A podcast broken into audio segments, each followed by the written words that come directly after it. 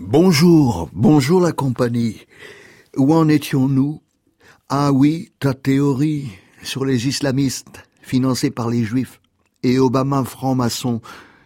Là, nous sommes au début d'un poème de Haris Vlavianos dans Poète grec du XXIe siècle. C'est au miel des anges. Où en étions-nous? Ah oui, ta théorie sur les islamistes financés par les juifs et Obama franc-maçon. T'inquiète pas, ce n'est rien. Après un certain âge, beaucoup de gens se fabriquent leur complot imaginaire qui explique tout. Depuis les activités cachées du groupe Bilderberg et les plans insidieux des Illuminati jusqu'à la grippe porcine. Car comment supporter autrement le douloureux passage d'une rive du réel à l'autre? La question, évidemment, n'est pas de savoir de quel réel je parle, ou ce que contient ta théorie qui terminera quoi qu'il arrive aux ordures, c'est ta façon de t'accrocher obstinément à cette branche morte, à l'instant où tu crois te retrouver bientôt au fond de l'abîme.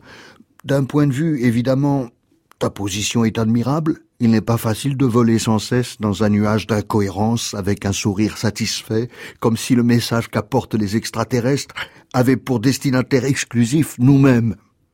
Mais tu as raison sur un point. Le monde, c'est vrai, est mal barré, et nous entraîne tous dans le désastre. À part ça, quelle heure est-il à ta Rolex? Je le mets maintenant, le masque à oxygène, ou plus tard? Dans Poète grec du XXIe siècle, Titos Patrikios. C'est là que te trouve la poésie.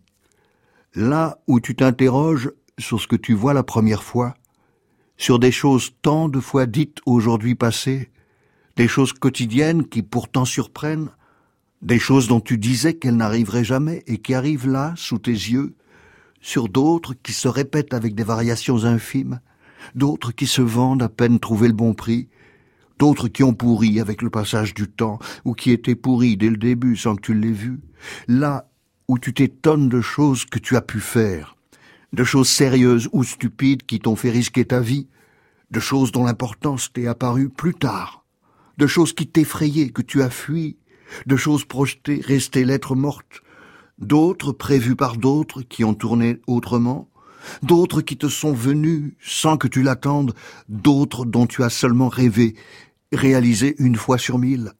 C'est là que te trouve la poésie.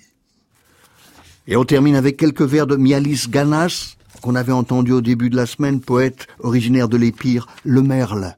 Maigre moignillon, le merle.